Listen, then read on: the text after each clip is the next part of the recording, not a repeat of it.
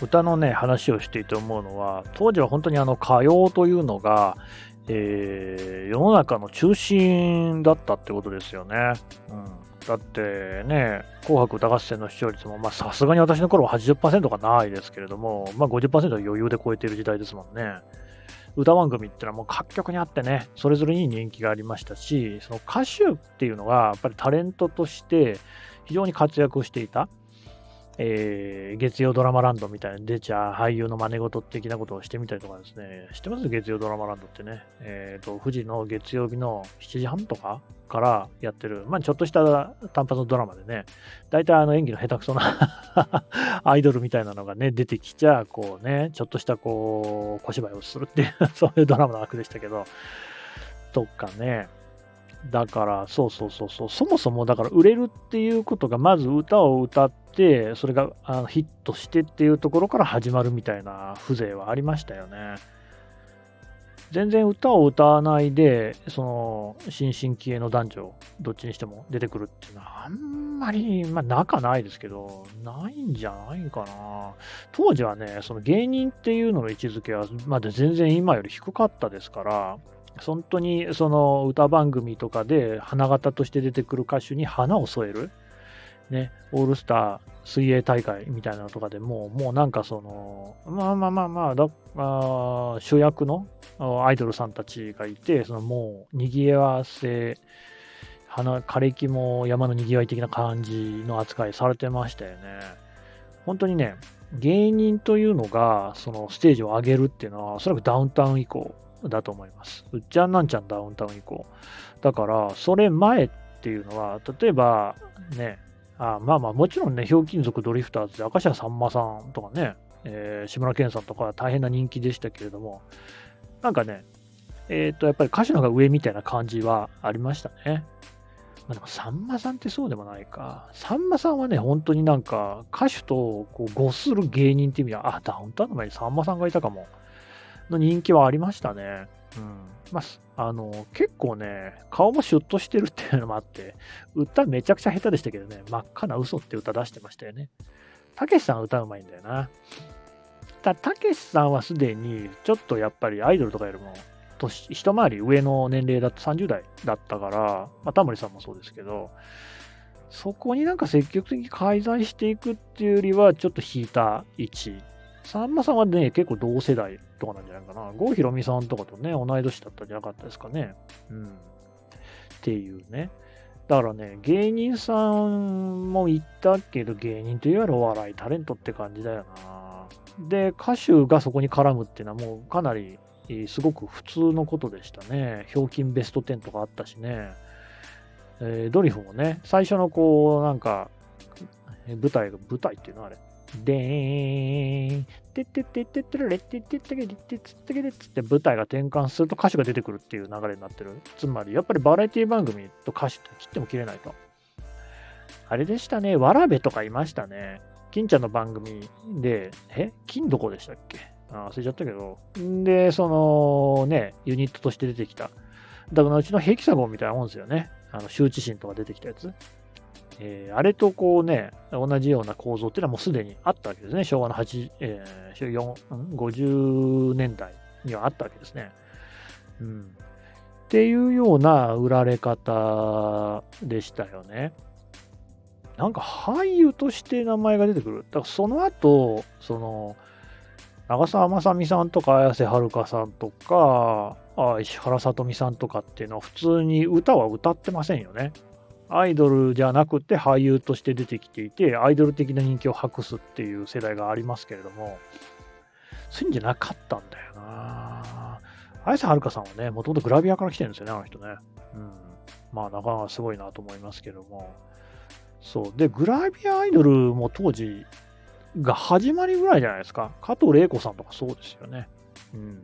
なんかね、あと細川文枝さん、でもちょっと後だな、やっぱな。アイドル全盛の時代っていうのは、松田聖子、中森明菜、小泉京子みたいな、ちょっとずつ年代はずれるんですけど、まあ、山口百恵さんまで入れてもいいのかもしれませんけどね。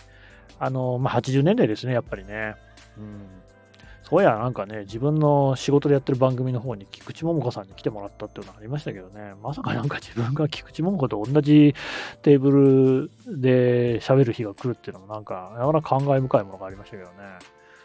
はあ、あの、そうそう、本田美奈子さんであるとかね、そう、1986年のマリリンですか。だから86年なんだよな。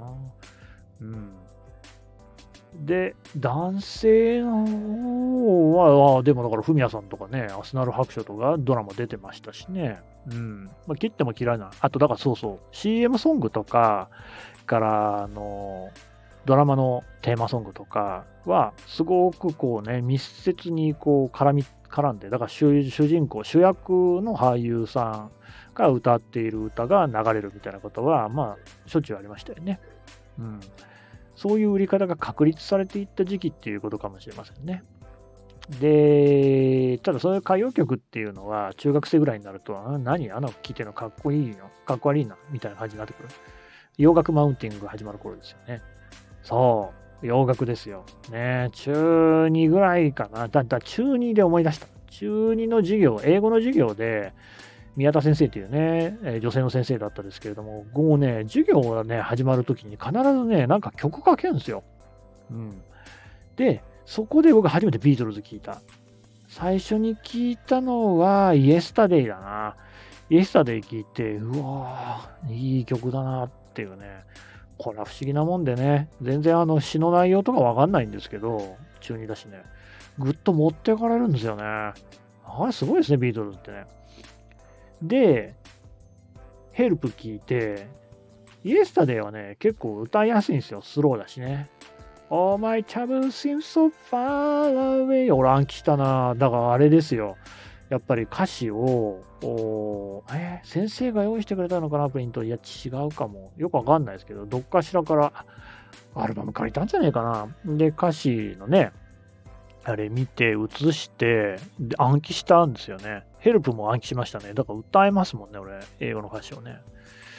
うん。そんだけかな。で、でもビートルズは聞いた。すごい聞きましたね。えー、もう、もちろん、私の世代ではないですからね、すでにその当時ビートルズとしての活動が終わってますからね、70年代、私の生まれる前にもう大体一区切りついてますよね。ジョン・レノンも亡くなってるし、あ、イマジンも聞いたな。だからなんかそういう曲っていうのがまずあったと。ただ当然、それは、その、洋楽の、当時の洋楽の世界でも全然現役ではないんで、えっ、ー、とね、あまあ、だ中学の時はあれですよ、えー、ハードロック、ヘビメーターみたいな流行ってて、だ X とか、爆竹とか流行ってたのも、その時期だ。なかなか多彩ですね。ニューミュージックもあれば、歌謡曲もあればね、そういうヘビメタみたいなのもあったっていうね。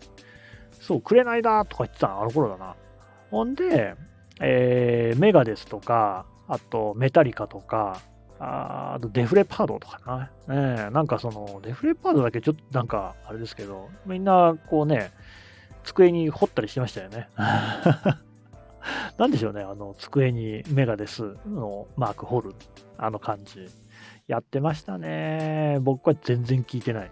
あ、でもガンズ・ローゼスは聞いたな。でもガンズ聞いたのって多分高校になってからだな。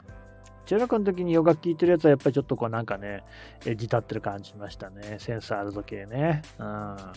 そうそう。まあ、僕はまあビートルズがいいとこで、ビートルズから入って、ローリング・ストーンズとか、その、なんですか、60年代サウンドみたいなのは聞いたかな。